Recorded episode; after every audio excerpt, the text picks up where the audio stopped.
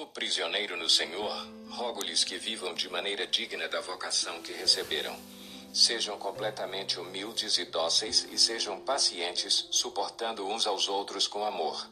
Façam todo o esforço para conservar a unidade do espírito pelo vínculo da paz. Há um só corpo e um só espírito, assim como a esperança para a qual vocês foram chamados é uma só. Há um só Senhor, uma só fé, um só batismo, um só Deus e Pai de todos, que é sobre todos, por meio de todos e em todos. E a cada um de nós foi concedida a graça conforme a medida repartida por Cristo.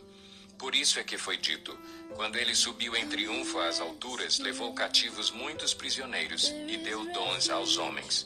Que significa ele subiu, senão que também havia descido às profundezas da terra? Aquele que desceu é o mesmo que subiu acima de todos os céus, a fim de encher todas as coisas.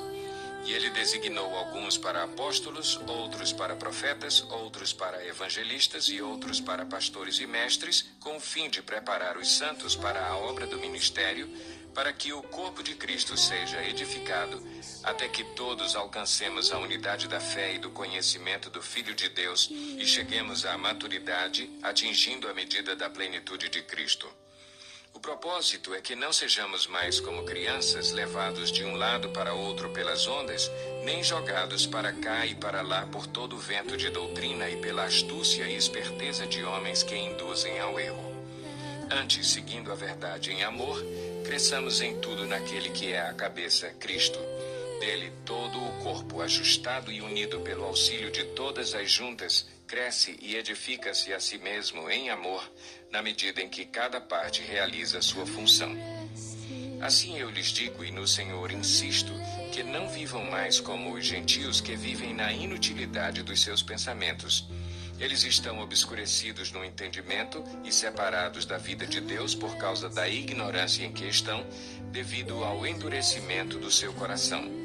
Tendo perdido toda a sensibilidade, eles se entregaram à depravação, cometendo com avidez toda espécie de impureza.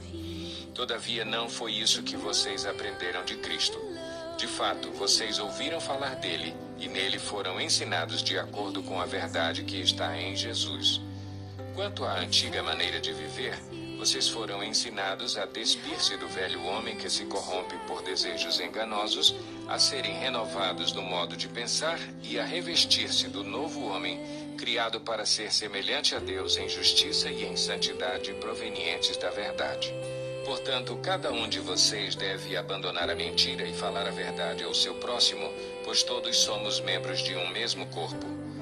Quando vocês ficarem irados, não pequem. Apaziguem a sua ira antes que o sol se ponha e não deem lugar ao diabo. O que furtava, não furte mais. Antes trabalhe, fazendo algo de útil com as mãos, para que tenha o que repartir com quem estiver em necessidade. Nenhuma palavra torpe saia da boca de vocês, mas apenas a que for útil para edificar os outros conforme a necessidade, para que conceda graça aos que a ouvem. Não entristeçam o Espírito Santo de Deus com o qual vocês foram selados para o dia da redenção. Livrem-se de toda a amargura, indignação e ira, gritaria e calúnia, bem como de toda maldade. Sejam bondosos e compassivos uns para com os outros, perdoando-se mutuamente, assim como Deus os perdoou em Cristo.